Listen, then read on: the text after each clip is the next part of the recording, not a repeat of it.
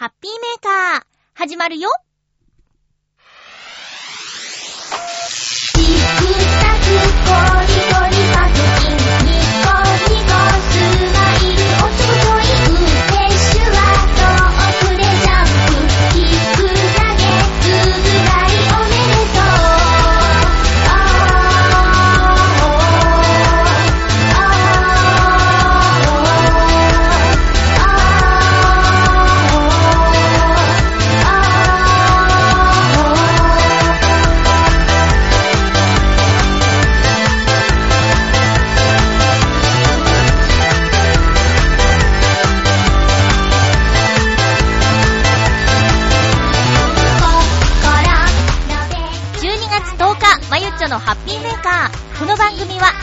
な時間を一緒に過ごしましょうというコンセプトのもと、ちょわへよ .com のサポートでお届けしております。フォローするって大事ですよね。この1週間に起こったある出来事をこの後お話ししたいと思います。今日も最後まで1時間よろしくお願いします。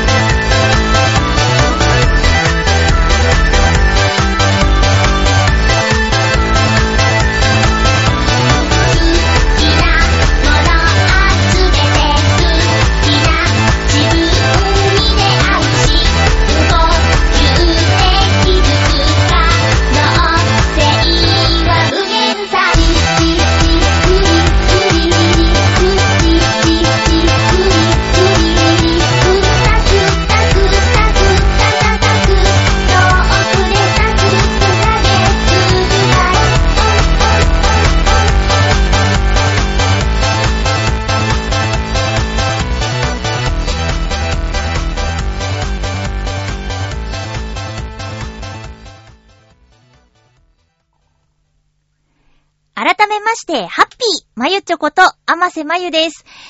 えーと、テーブルを買ったんですよ。断捨離してるとか言ってんのに、テーブル買っちゃいましてね。でもそのテーブルはとても必要なもので、悩んで悩んで、結構に2ヶ月ぐらい悩んで買いました。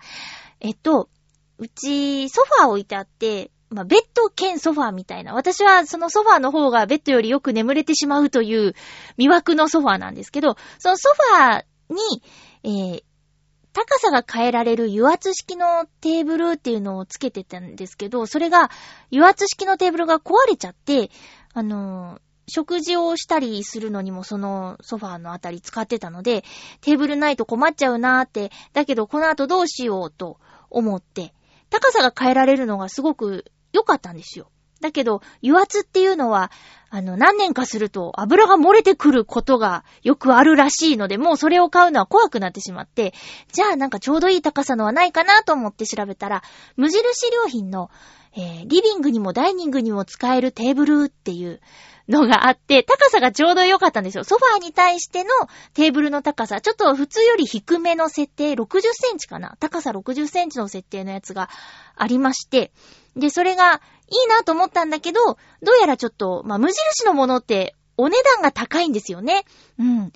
で、高いし、なんだかちょっと評判があまりよろしくなくて、私の見たレビューとかだと、傷がつきやすいとか、なんやかんや書いてあったんで、うーん、高くて、そんな評価が高くないのは、どうだろうかって、値段高い評価良くないみたいなのってどうだろうかと思って、ちょっとそれは保留してたんですよ。でも、条件的にはぴったりだったんですけどね。それが選べたらよかったんですけど、他探してて。困った時のアマゾンさんで、え高さ60センチで調べてみたら、まあ、60センチのもあるんですけど、まあ、それもちょっとどうやら、こう、乾燥が良くないっていうことで、65センチの、しかも、無印のは4万円ぐらいしてたのに、それは1万数千円、1万2、3千円だったんですよ。だから、これは、と思って。で、もし、もしも、まあ、あの、評価は高かったんですけど、もしも良くなくても、まあ、1万ちょっとなら、無印のテーブル3回買えるしな、と思って選んで注文したんですけど、届いた商品のテーブルのて、天板の部分、ご飯を乗せる部分ですね。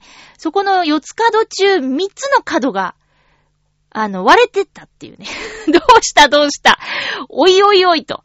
で、自分で組み立てるタイプだったんですけど、足を組み立てて、じゃあ天板のところに逆さまに乗せて、えー、ネジで止めた後、起こそうって言って、よし、完成だドーンって起こした時に気づいたんですよ。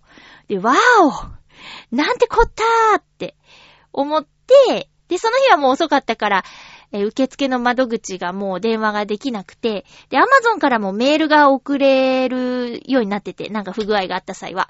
で、そのメールも送っといて、翌朝の電話受付開始時刻の10時になってもすぐ、すいません。届いたテーブルがちょっと破損していたのですが、って言ったら、ま、いろいろ聞かれるかなと思ったんですよ。お客様で壊しちゃったんじゃないですか？とか、配送中のミスかもしれませんね？とか、なんか、あんまり、こう、期待しないで電話したんですよ。もうなんならそのまま使ってくださいみたいなことまで想定して電話したんですけど、もうなんかこっちのお話を深く聞くこともなく、はぁ、大変申し訳ございませんでしたって言って、え、いいのかな？っていうぐらい、写真撮った、撮ってありますけど、とかって言ったんだけど、あ、もうすぐに代わりのものを送らせていただきますって言って、あの、足は大丈夫でしょうか？って言うから、あ、天板だけちょっと破損がありましたって言ったら、じゃあ天板だけ送るので。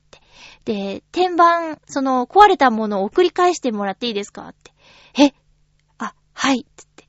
なんか、それも、新しいのを届けてくれた配送業者が持ち帰りますんで、みたいな感じで、あの、手際がいいというか、こっちにあまり負担がない感じで、手配してくださって、で、さっきそのテーブルの板が届いたんですけど、あのね、まだね、開けてないんだけど、ラジオ撮らなきゃって言うんで、なんかその、悲しい気持ちになったけど、こうテーブル組み立てて、よっしゃーっていう時に壊れてんじゃーんって、それもかなり割れてたんですよ。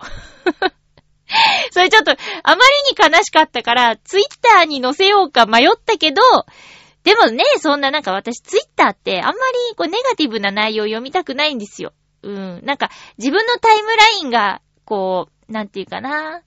文句とか 流れてきたらちょっとしょんぼりしちゃうから、あの、あまりにそう、なんか批判ばっかりする人とかは見れないように設定してたり外しちゃったりするんですけど、で私もそうだダメだダメだこんな愚痴とか書いちゃダメだって結局ラジオで話してるんだけど、でも、愚痴じゃなくてね、まあ、配送中になんかあったりとか、外国製のものだから、どっかでなんかあったりはするでしょうよと。ものだし、形あるものだし。だけど、その後の対応で、全然変わってくるなっていうことが言いたかったのです。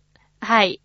だから、なん、なんだろうな、その、うん、よくあることなのかもねってこの話を友達にしたらそうも言われちゃったんだけど、よくあるから対応がこうスッといったんじゃないみたいな。よく壊れてんのかななんてね。そんなことも思ったりしたんですけど、でも電話の声の感じも、あの、本当になんかごめんなさいしてるような感じ、手間を取らせてすいませんみたいな雰囲気とかが伝わってきたし、私は、まあ残念だったけど、その後のフォロー、うん、その後の対応で、だいぶ、なんていうか、良かったなって、そのお店で買って良かったなっていうふうに思いました。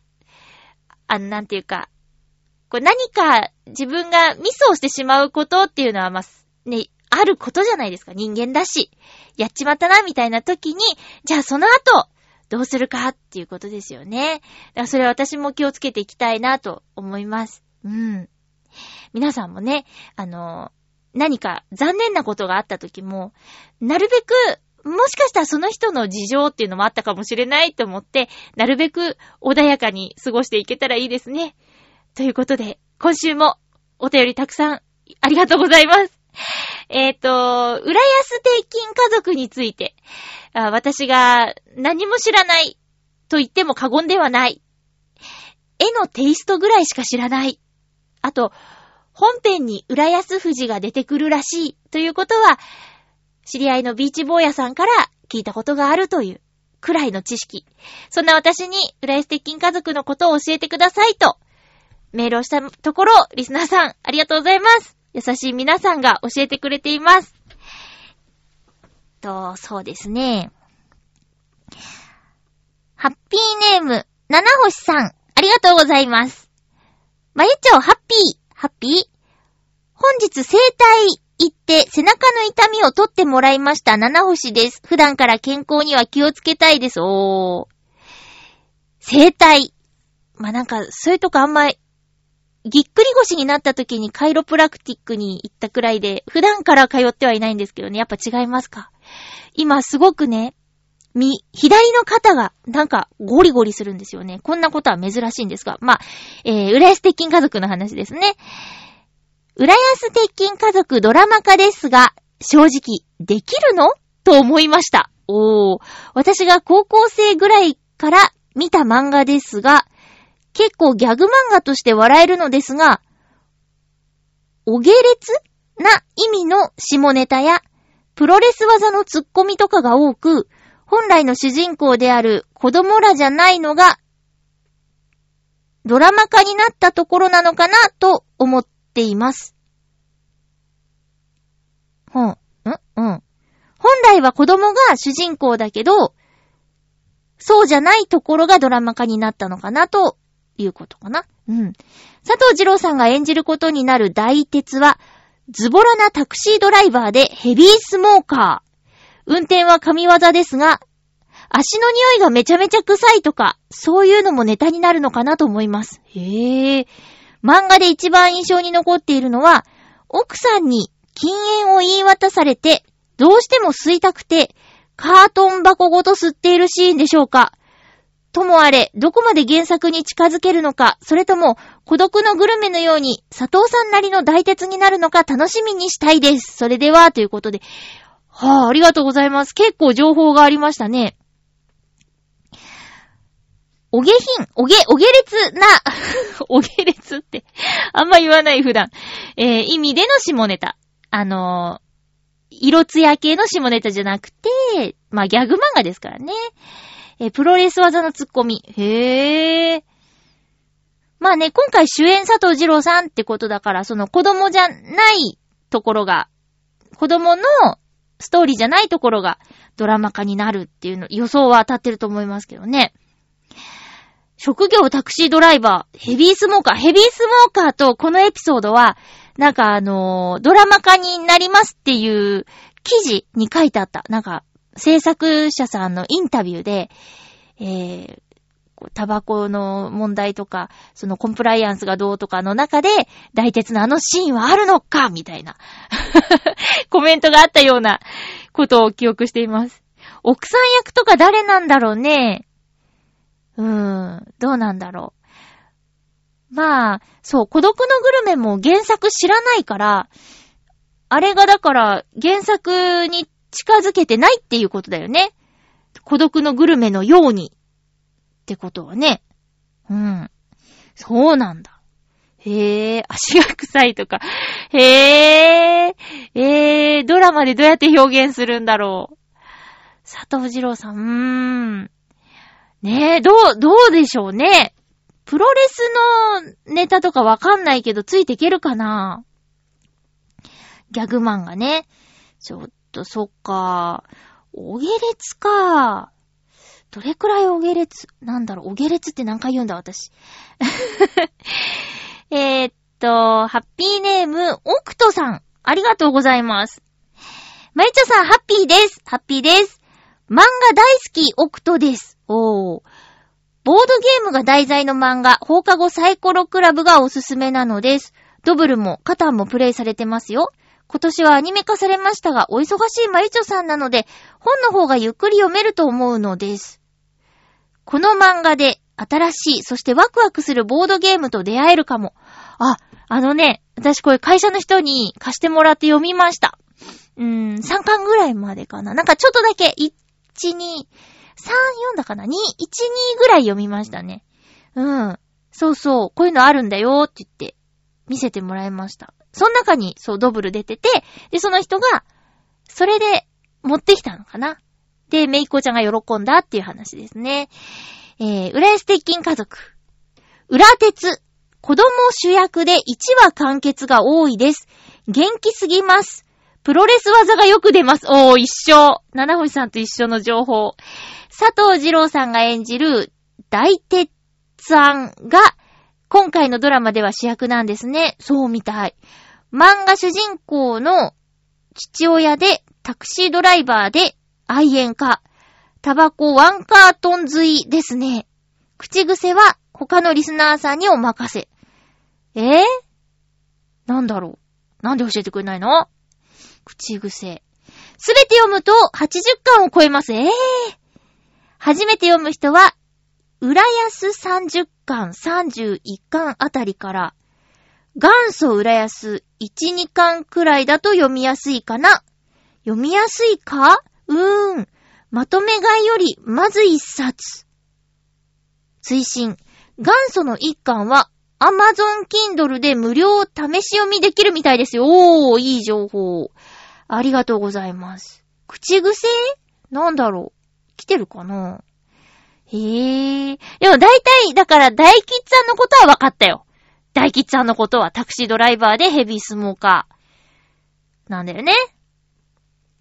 ヘビースモーカーって言ってもなんか半端ないヘビースモーカーだね。口癖なんだ？えー、毎度とか？違うな。それちょっと関西っぽくなっちゃう。浦安？関係あるのかな？浦安弁ってあるみたいだけど、ステンパレーとかね。そういうの出てくんのかな？へえ。まあ、だいたいそうね。てか80巻もあるの？これはちょっと無理ですね。あとなんかタイトルが違うの？浦安鉄筋家族と元祖浦安鉄筋家族ってこと？このカッコ浦安、カッコ元祖浦安って。へえ。えー、長いね。そうか、だって、ねえ。高校生ぐらいから読んでるって七星さんおっしゃってて、私と七星さん一個違いだから、20年以上？すごいそんななんだ。へえ。浦安である意味ってあんのかな？浦安ならではの話とかあんのかな？そういうとこ知りたい。奥戸さんありがとうございます。どうなるんだろう。浦安が、にいいイメージや、つくのかな？これってどう、心配になってきた。ハッピーネーム、ビンフさんから浦安鉄筋家族のお話いただいてます。マイチョさん、ハッピー、ハッピー。浦安鉄筋家族は、1993年から、おー、週刊少年チャンピオンで連載している、主人公一家と、その周囲の奇人変人たちとの騒がしい日常を描いたギャグ漫画です。すごい、ウィキペディアっぽい。もう、かなーり、下ネタが多いですが、サブカルっぽいネタやパロディネタも多く、子供も大人も楽しんでいる印象の作品ですよ。まゆちょさんは、なんとなく、お下品ネタが苦手そうだと察します。そうですね。苦手です。いやー、なんか、おならぐらいだったらいいんですけど、なんか、おならプーぐらいだったらいいんですけど、な、なんだろうなそうですね。どういうのがおげ、どういうのお下品かなあられちゃんのツンツンぐらいならいいんですけど、うーん。えー、っと。えー、ちょっと思い当たらないけど、そうですね。好きじゃないですね うん。どんなっていうのがちょっと出てこないんですけど、えー。サブカルっぽいネタやパロディネタ？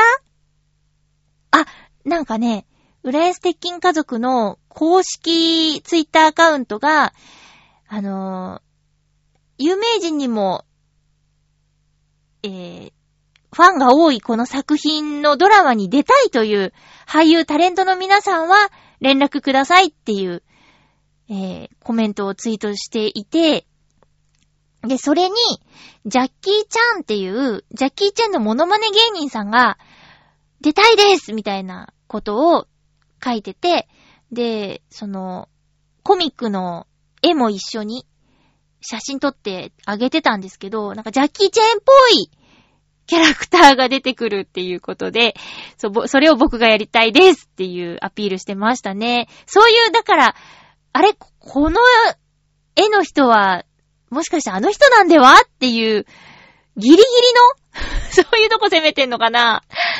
へぇー。そうなんだ。いや、ちょっと、ちょっとそう、皆さんの情報から、なんとなーく、ですけど、でも、その、浦安鉄筋家族だからね。浦安の何かとか、だから、いや、もしかしたらわかんないですよ。これを読んだ方が、浦安ってこんなとこみたいな、風に思っているそれが、正しいのか、否かっていうとこですよね。うーん。だからその、キャラクターはさておき、まあ、キャラクターが大事なんだけど、浦安の描かれ方がすごい気になるんですよ。市民としては。どんな風に書かれてんだろうね。こう、市場とか出てくんのかな？なんか、だとしたらちょっともうちょっと早く、映像化してもらえてたら、その、浦安に市場があるんだってことが皆さんに知っていただけて、来てもらえたのかなって、もうね、残念ながら、浦安魚市場っていうのはね、閉場してしまったんですよ、昨年。あ、今年の春かな？今年の春ぐらいにね、閉場しちゃって、なくなっちゃったんですよ。私は頻繁に行く方ではなかったけど、市場の中にある食堂とかには何回か行ったことがあって、すごく美味しい、鮮度のいい、あの、海鮮丼とかをね、夜勤明けで、そのまま食べに行けたっていうことで何度か行ったことあるんですけど、あと中華料理さん、料理屋さんも、ああ、すいません。中華料理屋さんとかも入ってて、夜勤明けってもう夜ご飯を食べたいお腹なんですよ。腹ペコで。だけど、じゃ多くの飲食店は11時からだし、ファミレスったって朝ごはんメニューしかないわけですよ。がっつり食べたいぜっていう時に、浦安魚市場に行けば、ラーメンセットとか、チャーハンとか、海鮮丼とか、焼き魚定食とか、食べられたんですよね。だから、市場がないのはちょっと悲しいですけどね。えー、ていうことで、浦安鉄筋家族の情報、ありがとうございました。春からのドラマみたいなので、まだ、えー、数ヶ月先にはなりますけど、放送を楽しみにしていようと思います。まあ、原作全部読んだりとかは、しないと思うんですけど、えー、そうですね。ちょっと、ドキドキしながら レースがいい感じに描かれてるといいなーって思います。えー、リフさん、メールありがとうございました。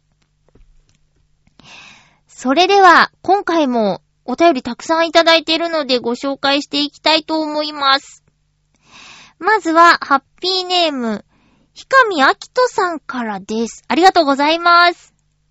えー、っと、と、あ、ちょっと待ってね。ひかみあきとさんから2通いただいてたと思うんですけど、すんつるえー、っはい。あった。ごめんなさい。まゆちょさん、ハッピーです。ハッピーです。ひかみあきとです。どうも。先週の放送で、はーっていうゲームをやりたいが、人数が足りないとおっしゃられていましたが、ここにいっぱい人がいますよ。笑い。というわけで、コーナー案の提案です。題して、気づいて私の思いです。やることは、はーっていうゲームと変わらないのですが、そうみちゃん風の声で シチュエーションを決めた、はーや、えーなどのフレーズを言ってもらって、リスナーが答えるという感じです。クイズに寄せるなら選択肢を用意して、大喜利に寄せるなら回答はフリーにしてしまうのもありだと思います。クリスマス限定のお遊びでやるのももちろんいいと思います。笑い。長くなりましたがどうでしょうか？はあ、ありがとうございます。これって私楽しくなくないですか？私も当てたいんですよ。これ私がお題出す側だけじゃない。これはね、ちょ、惜しいですね。うん。それにもう、私がじゃあ、は？ぁって言って、さあ、これはどんなはぁでしょうか？っていうだけでしょ？だってもうワイワイできないじゃないですか。ねえ。いやいや、発想は素晴らしいんですけどね。ただ私が遊びたいっていう思いは満たされないですね、これ。こう、コーナーとしてでもね、私、私がなんで声優さんじゃないかっていうところをさしていただきたい。ねえ。演技力がないんですよ。はっきり言った。いや、でも、ひかみあきとさんありがとうございます。えー、はーっていうゲーム、皆さんちょっと調べたりしました？なんかね、2もあるんですよ。多分、お題が増えてるんだと思うんですけど、もっといろんなシチュエーションのカードが入ってると思うんですけど、ね、どうですか？なんか、家族いらっしゃる方とか、みんなでワイワイ楽しそうじゃないですか？なんか、うまくやらなくてもいいんですよ。な、なんていうか、その子供とかが、全然その、じゃあ例えば、あの、ため息の歯をやらないといけない場面で、はーって言ってもなんか可愛いじゃないですか。だからそれで、全然なんか、がっかりしてないねーみたいな感じで、あはははっていう感じが欲しい。うん。ひかみあきとさん、ありがとうございます。コーナーについてはね、その、全然やんねえじゃねえかって皆さん思ってるかもしれないけど、あの、ちょ、ちょっと考えたりはしてますよ。ちょっと。うん。なんでしょうね。えー、まあ、喜んでいただけるといいなぁと思いながら。な、だからって凝ったこと考えてるわけじゃなくて、まあ、年明けぐらいからできたらいいかなーっていうふうには思っています。クリスマスか。もうすぐですね。急に。いや、なんか、こう、プレゼントとか、あの、送る人が、こう、もう今年ちょっとなんか前もって引っ越し祝いとしてあげちゃったりとかしてるんで、クリスマスプレゼント選びっていうのがいつもよりないんですよ。だからかな。あれさ、皆さんちょっと、ほんともう、この放送聞いたらすぐ動くぐらいの感じで言った方がいいですよ。私、毎年失敗したって思うんですけど、特に東急ハンズとか、面白いし、便利で可愛いものとかいっぱいあるから、プレゼント選びにいいなって思ってる場所なんですけど、クリスマスプレゼントだからラッピングお願いしたいなって思うじゃないですか。だけどみんな考えること一緒なんですよね。だから年末というかクリスマス間際の東急ハンズなんて、本当に3倍、4倍時間かかると思って行った方がいいですよ。だから、もうもう、もう行った方がいいね。プレゼントを送る相手がいて、こんな感じって決まってるんであれば、もう、もう早めに行った方がいいと思います。私は、ちょっと、そうですね。外食したいなと思ってるんで、そのレストランの予約はそろそろしないともう、でももうダメかもしんないね。今思い出したもん、皆さんに言っといて、あ、そういえば予約しようと思ってたんだったっていう。ねえ。ちょっと早め早めがいいと思いますよ。さあ、続きましてのお便りは、えー、っと、うーん、うーんと、どうしようかなハッピーネーム、青のインプレッサさん、ありがとうございます。今回はね、ちゃんと Gmail の方にくださったこう、もうずっと Gmail にくださいね。よろしくお願いします。強めに言っといたよ。えー、まゆちょさん、ハッピーでございます。ハッピーでございます。あ、先週の放送で、まゆちょさんが、まゆちょさんが、あ、モテギをもぎと読んでました。振り仮名を振らずすいません。あ、こちらこそ、ごめんなさい。覚えられなくて。もぎと書いてモテギなんですね。また間違えちゃうかもしれないから、地名には振り仮名をつけていただけるとありがたいです。すいません、間違えました。さて、雨の中、傘を買って、博物館に行って、ラリーカーの撮影。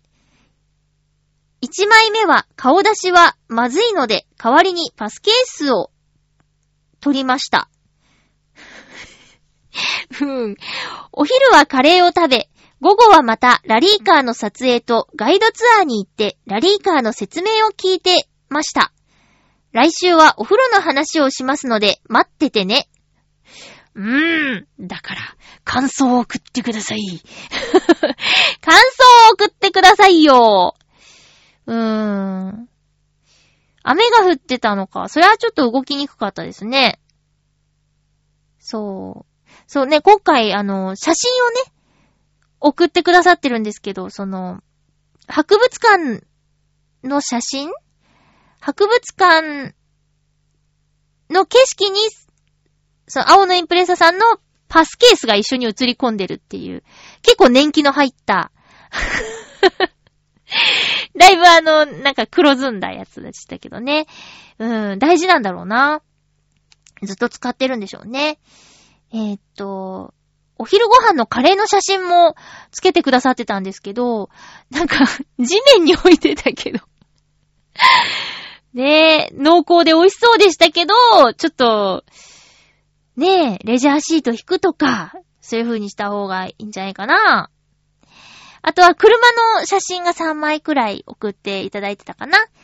ねえ正面から撮るんだね、車の写真。まあ、ずっと車好きな青のインプレッサさんだから、この角度が好きっていうこだわりがあるんだろうけどね。かっこいい車でしたよ。ラリーカー。うん。まあね、だから、じゃ、じゃあじゃあ、来週お風呂の話するっていうことなんですけど、お風呂の、まあ、どうだったか、感想をね、ぜひ送っていただけるとありがたいですね。うん。前回も今回も、ここ行って、ここ行って、ここ行きました。で、ここ行って、ここ行って、ここ行きましたっていう感じだから、できればね、そこで何を青のインプレッサさんが思ったか、何を感じたのかっていうのが知れたらもっと楽しいんだけどな。よろしくお願いします。続きまして。ハッピーネーム、小原茂久さん、ありがとうございます。まゆちょ、ハッピーすごい意がある。ハッピーです。日ごとに寒くなりますが、お風邪など引いておりませんでしょうか？おりおり、すいません、私口が回ってないな。おりませんでしょうか？って言っちゃった。おりませんでしょうか？はぁ、あ、元気ですよ。私は風邪をひいてません。いつもポカポカ暖かい放送を、本当にありがとうございます。なんてこと言うんですか？じーんとした。びっくりした。え、最近再開したジョギングをしながら聞かせていただいています。今年の初めに初めて出させていただいた浦安のベイシティマラソンに来年もエントリーしました。すごい。今年は3キロだったのですが、次回はなんとハーフです。いきなり？あ、でもそうなの ?3 キロ、ハーフ、フル？フルないか。フルはないね。え ?3 キロから ?20 キロ走ることは私にとって未知数ですが、1月2日の箱根駅伝もあることですし、自分を鼓舞し、課題を与えながら頑張っていこうと思います。20キロまゆちょもそろそろ来年の予定がぼちぼち入ってくる頃でしょうか引き続きお体ご自愛ください。ありがとうございます。20キロ !20 キロ？すげえ。PS、今週末、14日に、浦安市内の障害者福祉施設、キラリアさんでコンサートに出させていただくことになりました。13時からコンサートが始まりますので、お時間ありましたらぜひぜひお運びくださいませ。長くなり申し訳ありません。全然大丈夫。これくらいだったら大丈夫です。あれですよ、あの、スマホをスクロールしない長さがいいね。ちょうどこの1画面に収まってる感じですよ。ありがとうございます。へえ、3キロから20キロ 何回言うねんっていうね。そっか、私あの、え中学の時に、体力テストで走った800メートルでもう、ぜーぜー言ってたからな。800だっけ ?1000、1000かな？なんかよくわかんないんですけど、ちょっと長く走って脈を測るっていう、あれ絶対正確じゃないと思うんだよね。だって自分の手で測ってたんだもん。はい、じゃあ、ゴールした人から測ってーって。無理無理無理無理。ねえ、ぼんやりしてるしさ、なんかその正確じゃないと思うんだよね。そんななんか、私、激しめにドッドドッドしてないから、なんか肉が多いのか 伝わってこないからさ。そうなんだ。ええー、ほんと気をつけてくださいね。その練習も兼ねて、というか練習のためにジョギングしてるんですね。いや、浦安ベイシティマラソンはなんか参加した皆さんが、こう、よかったって楽しかったみたいに言ってるイベントですよね。いや、私のイメージですけど、特に新浦安方面に走ってる方が多いような気がします。でも、こう、私は新浦安方面じゃないんですけど、住んでるところ。こう、東西線浦安駅寄りにも、ちらほら、ちらほら、いらっしゃいますけどね。でもやっぱりなんか圧倒的に多い気がします。歩道が広かったり、ふわーってしっかり整備されてたりっていうのも理由にあると思いますね、新浦安。うん。まっすぐ走っていけば海に行くんだもんね。かっこいい。へー、20キロかー。応援してます無事に完走できますようにってね。うん。あとは14日に、え、でもこの、福祉施設？一般の人入れるんですか？なんか、関係者じゃなくても、知り合いがお世話になってるとかじゃなくても。まあ私はね、小原さん知り合いだから。いいけどっていう。えー、そうなん、いいですね。小原さんのツイッターで宣伝したら私リツイートしますよ。ね、ぜひ、書いてくださいよ。その辺のことも。詳細とかね、もっとわかれば、よろしくお願いします。あ、そうだ。先週小原さんの、えっと、大きな月より小さな太陽が好きっていう話したんですけど、その、YouTube で歌ってる動画を私の Twitter で紹介しちゃいました。事後報告。そしてここで言うっていうね。で、まあ、YouTube にあるってことは誰でも見ていいよっていうことだと思うんで。うん。いいですよね。いい歌なんでぜひ聴いてください。よろしくお願いします。えー、ありがとうございました。小原さんからのお便りでした。続きましては、ハッピーネーム、北江あきさん。ありがとうございます。まゆちょさん、ハッピー、ハッピー。そして、しわーす これ、おぎやはぎさんも言ってたラジオで。しわーすー。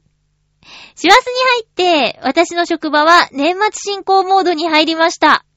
普段に比べて1.5から2倍ぐらいの作業量になり、毎日残業でちょっとしんどいです。うわぁ、そんなに違うの ?2 倍？ええー、さらに、うちの会社は重たい荷物を運ぶことがよくあるため、作業量が増えるにつれ、つれて、腰を痛める人も増えるのがこの時期の恒例となっています。まゆちょさんは仕事などで腰痛になられたことはありますか？腰痛にならないように心がけていることがあればぜひ教えていただきたいです。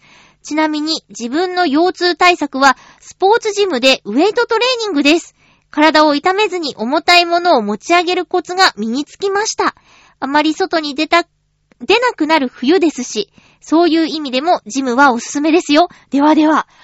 え？ー、ありがとうございます。そっか、忙しくて大変そう。重たいものを持つことはほぼないんですけど、私はお掃除の仕事をしてるんでね。えー、そうだな。キッチンを清掃するときに、まあ、床にあるハッチを開けるときぐらいですかね。まあ、だから腰を伸ばしたまま、っていうか、膝か。膝を伸ばしたまま重いものを持ち上げると良くないって聞いたことあるから、まあ、膝から、うん、しゃがむとき膝曲げて、で、持ち上げるとき一緒に膝も伸ばしていくみたいなのが腰に負担がかからないよみたいなそういう基本の注意は守るようにはしてますね。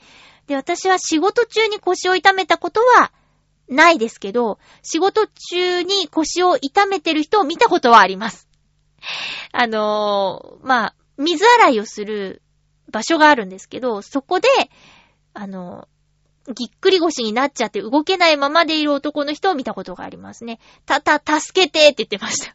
だから、えー、まあ、私が行った時にはもう人を呼んであったんですけど、後で話を聞いたら、通りすがったら、いつもクールな男の子が、た、た、助けてって言ってたって言って、聞いたんですけどね。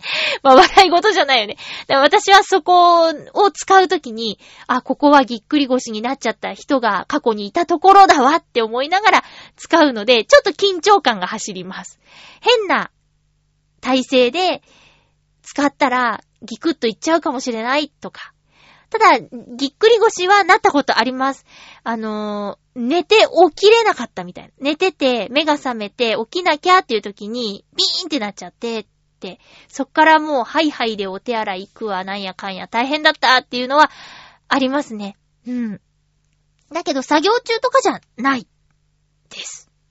ジムいいですか？私、ちょっとね、悩んでるんだよね。過去に2回ぐらいジムに登録して行かずに解約したことあるんで、ジム行くかなーって思ってるんですけど、あのー、筋トレが習慣になったらかっこいいなーっていうふうには思っていて、こう人生100年時代、定年とかなんか何歳まで働かなきゃいけないみたいな年齢がどんどん上がっていってるじゃないですか。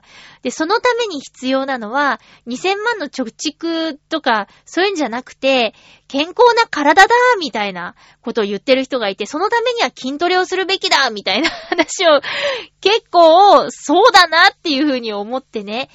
まあ、できることはやっとくべきかなっていうふうに思うと、こう、お金をちょっと払って、ジムに行った方がやるのかなって。言うても、教えてくれる人がジム行けばいるじゃないですか。ちょっとは知識のある人が。だから、ね、筋トレも間違った方法でやったって全然効果がないとかも聞いたことあるから、ありですね、ジム。うーん、また行かなそうだけど、ねえ。家でできることがあればいいんですけどね。北江明さんありがとうございます。お忙しそうですけど、えー、無理せず、あの、メールもね、そんな中送ってくださって本当ありがとうございます。こ体気をつけて、普段から鍛えてるっていうことなんですけどね、油断しないように疲れが溜まると、みたいなこともあると思うので、えたまには美味しいもの食べたりとか、え休憩できる時にはしっかり休んで、お仕事頑張って乗り切ってくださいね。お便りありがとうございました。続きましては、えーっと、ハッピーネーム、うん。みんなね、に今回に2回転目なんですよ。ひかみあきとさん行きましょうまゆちょさん、ハッピーです。ハッピーです。ひかみあきとです。どうも。昨日今日と仕事がお休みだったのですが、猛吹雪でどこにも出かけられず、ウォーキングもさすがに遭難してしまいそうなので、地域の体育館でランニングマシンで走ってきました。すごいえぇ、ー、ハッピーメーカーリスナーさん、意識高い系多いですね。歩くのが癖になってしまって、1日1万歩歩かないと落ち着かなくなってしまいました。さて、風もなんとか自作のミネストローネと加湿マスクでやり過ごし、楽団では地域の高齢者施設への慰問演奏のために動き出しました。なんか充実してるねー。クリスマスの童謡メドレーや、美空ひばりの曲など、おなじみのメロディーのミニコンサートなので、楽しめたらいいなと思います。マイチョさんは何かこれをしないと落ち着かない自分のルーティンはありますか？よければ教えてください。いよいよ本格的に冬が牙を剥いてきましたので、お体にお気をつけください。それでは、したっけこれのアクセント合ってる？したっけあ、ようちゃんが言ってるね、大泉さんが。したっけ？したっけ？なんか接続詞的に使ってない？したっけ？なんとかかんとか。挨拶みたいな感じですよね、これね。ま、いや、今度なんか、したっけについて教えてください。えー、ルーティーン？じゃなくて、その前に、クリスマス同様メドレー。前ユニット組んでた時に、相方の伊藤良太くんに誘われて、良太くんの働いてる病院でクリスマスコンサートしたことあります。うん。楽しかったよ。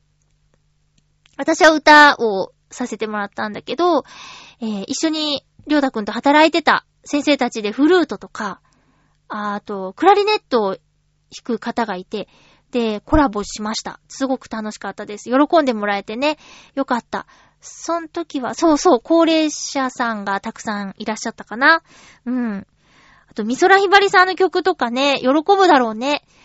今年の年末の紅白歌合戦で AI で、か、なんか、技術を使って美空ひばりさんのコーナーがあるそうですけどね。そういうのも喜ぶのかな、やっぱ。えー、ルーティンルーティーンうーん。うーん。は特にないかな。なんかね、決めちゃうと、それができなかった時に、あわわわってなっちゃうかもしれないみたいなことを、ナレーションスクールでお世話になった先生が言ってました。例えば、えー、ナレーションブースに入るときに、僕はこれを持って入るっていう飲み物を決めちゃうと、それがなかったときに調子が出ないみたいなことがあるらしいんですよ。まあ、左右されない人もいるとは思うんですけど、ない、ないならこれでいいやって思えちゃう人もいるかもしれないんだけど、実際私もそれで困ったっていう同期がいたので、思い出してね、そういうこと。その子は、だからっていう飲み物を気に入って スタジオにはだからを持っていこうってやってたんだって。そしたら、ある時だからの味が変わったらしいんですよ。飲み物の話ね、だから。えー、で、その時に、うわーってなって、ちょっと動揺しちゃったって言ってたから、その、スタジオに入るときに飲み物を決めるとかは、僕はしてませんって言った先生のそれを思い出したんですよね。あ先生のその話を聞いて彼女のことを思い出したっていうか。うん。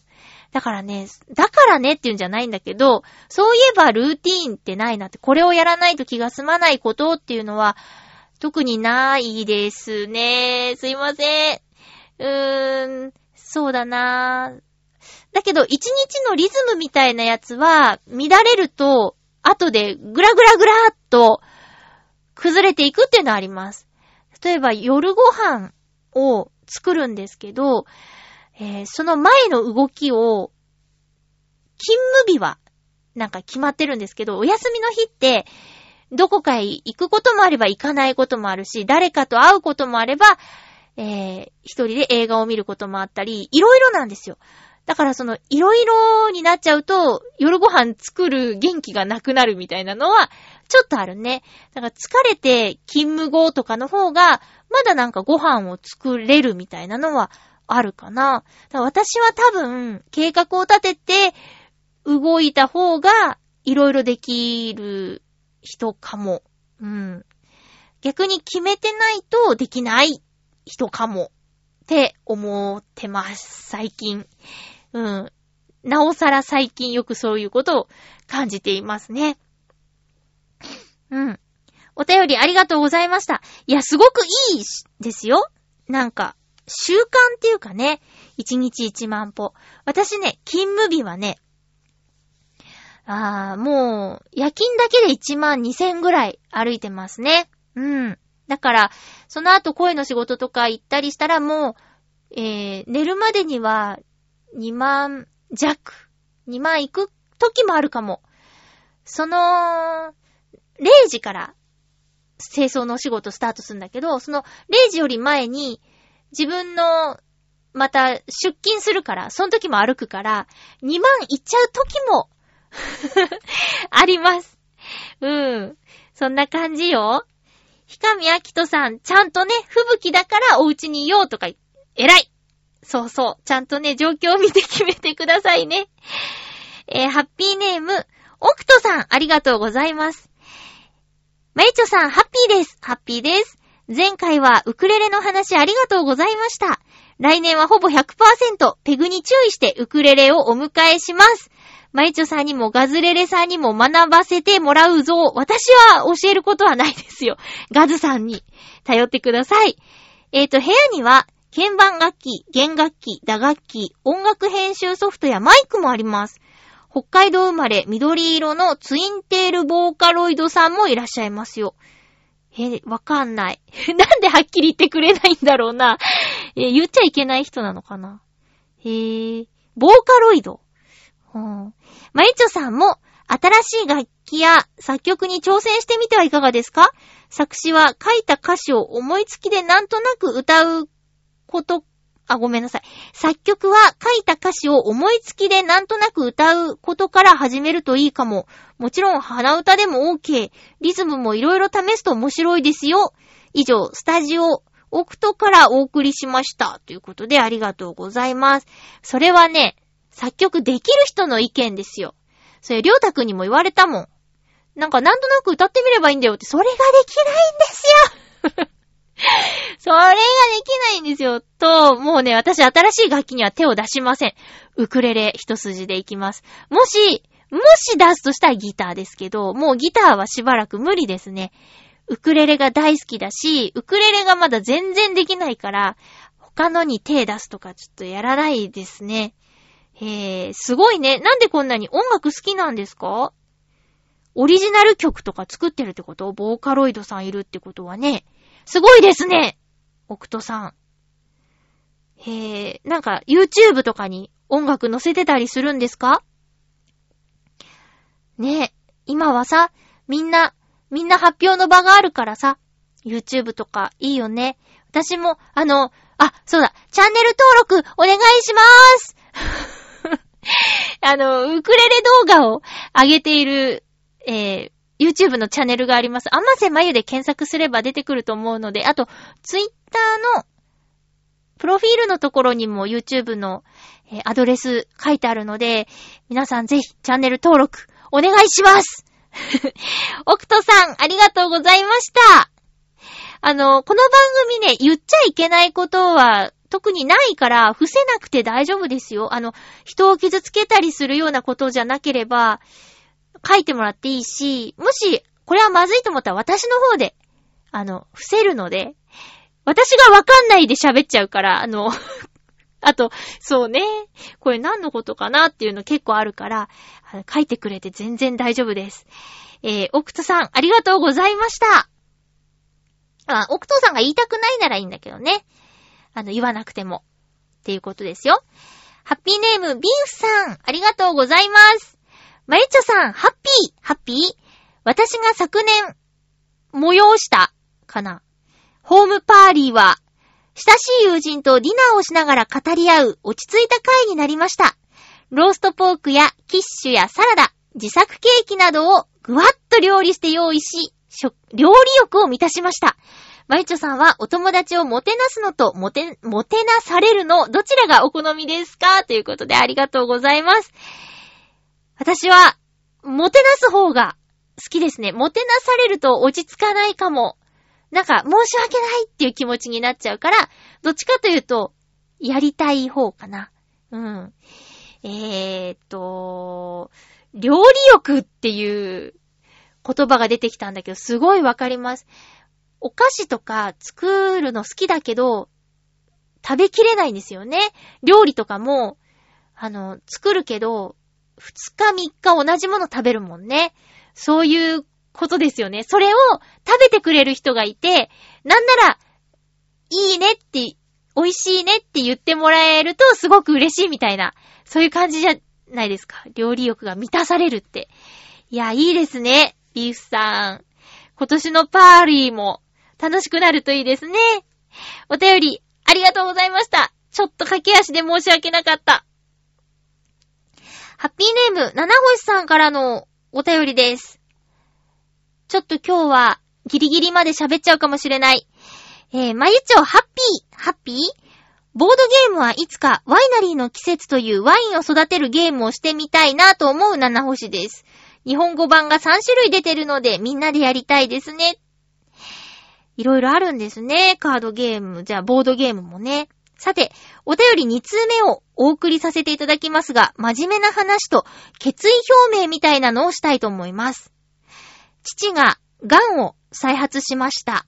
数年前に肺癌の切除手術をして無事治ったのですが、以前の風邪の時に検査をした時に分かったのですが、また肺の別の部分に出てきたようです。一度肺を切ったので、手術できるか、できないか、わかりませんが、検査して今後どうなるのかといったところです。家族全員なるようになると思っておりますが、私としては父がしていた家族の柱になる必要が出てきたな、と思います。仕事は最近になって春まで契約延長を勝ち取りましたので、金銭的には助けになりますが、家族の精神的な柱になれるようになりたいと思います。かといって無理はしないようにしたいです。心のゆたり、ゆとりをもたらしてくれる、まゆちを含め、普段から聞いているラジオはずっと聞いていたいです。ただ、テーブルトーク RPG とかの遊びは、時間をかなり取るので、ちょっと減らす必要があるかなと思っています。ほどほどに頑張ります。それでは、ということです。うん、ありがとうございます。お父様が、ちょっと、お、重たい病気、再発ってことですけども。いや、私の話をして恐縮なんですが、私も5年前にですね、弟が、あの、末期癌って言って、余命半年っていう、ねえ、びっくりしちゃうよね、急にそんなこと言われたら。えー、で、姉ちゃんはね、その時に 姉ちゃんは、まあ、いろんな人に、ちょっと、いろんな人にっていうか、まあ、あんまり、こう、重たすぎて、話せなかったけど、話をさせていただいた、そうですね、あの、局長。チョアヘヨの局長にもすごくお世話になって、あの、緩和ケアっていうのがあるよって教えてくれたのは、チョアヘヨの局長だったんですけど、そこのお医者さんに行って、えー、死んじゃうことだったんで、あの、なんとか楽に行かせてあげられないでしょうかっていうことで、その先生に話したら、ちょっと本人と話したいから連れてきてって、本人は取り乱してはなかったけど、もう諦めてたんですよ。だから、もうなんか、えめんどくさいみたいなテンションだったんだけど、まあ、無理やり、ほぼ無理やり連れて行ったら、あの、まだ若いんだからって言って、諦めないで、セカンドオピニオンっていうのを受けてみなさいよって言って、紹介状書いてあげるからって言って、国立がんセンターにえー、行けたんですよ。で、そこで、再検査っていうか、もう一回見てもらったら、いや、うちでなら治せると思うっていう感じで、そっから、まあ、闘病生活ですよね。入院半年ぐらいしたかな。そう、結構大変だったんだけど、なんとか、まあ、後遺症は残ってるんだけど、命は取り留めたみたいな感じがありました。で、何が言いたいかって、あのー、そういう大きな病気になるまで、正直私と弟ってちょっと疎遠だったんですよ。同じ、浦安に住んでたのに、全然会わないまま、えー、さ、それこそ5年ぐらい経っちゃってたかな。3年ぐらいかな。うん。で、病気きっかけに会うようになって、まあ、いつか、まあ、手術して落ち着いた頃に弟が、姉ちゃんありがとうって言ってくれてね。うん、姉ちゃんが動いてくれなかったら、俺年末で死んでたからな、とか言って。そんなこと言われて、で、今ではもう超超超仲良しなんですけど、うん。まあ、社会復帰も少しずつして、えー、完璧には、うん、なってないし、まあ、薬も結構飲んでたりはするんですけど、えー、まあ、その時にお母さんがね、弟がその病気になったっていう時お母さんが取り乱しちゃった時に、私はなんか、なんかで読んだのか誰かに聞いたのかわかんないけど、あの、もう交通事故で、死んじゃったから岡山から会いに来てくださいとか言うんじゃなくて、まだ、あの、生きてるし、よかったじゃんって、まだよかったじゃんっていう話をしたことがあって、で、まあ、お父様がね、大きな病気になっちゃったっていうことはすごく大変なことなんだけど、だけど、あの、こうやって七星さんがちょっとずつ柱にならなきゃっていう気持ちを、急にやらなきゃってなるんじゃなくて、だんだん、そうだ、もう、父ちゃんも、年を重ねてね、だんだん僕が大黒柱にならなきゃいけないんだなっていう準備をする時間をもらえたっていうのは、まあ、ある意味では良かったのかなとか、そういうふうに思いますね。そう、弟の病気の後、母も大腸がんになっちゃって、もう、なんか弟も母もじいちゃんもばあちゃんもがんなんですけど、だからなんか周りにはね、がんの方が多く、が方っていうか人が多くって、がん家系だから、なんとなくその、闘病とかその手術に立ち会うとか、その後のケアみたいなのも、まあ、全く知らなくはないよっていう立場からちょっと言わせてもらっちゃったんだけど、これからほんと大変だとは思うけど、七星さん息子として、あれね、お母さんとかのケアもね、大変だけどしていくことになるかなっていうふうに思います。すいません、ちょっと時間がなくなっちゃった。次回の放送は、えー、12月の17日、収録は15日です。今日も1時間ありがとうございました。お相手は、まゆっちょこと、あませまゆでした。また来週、ハッピーな時間を一緒に過ごしましょう。ハッピー。今日はエンディング流さないの。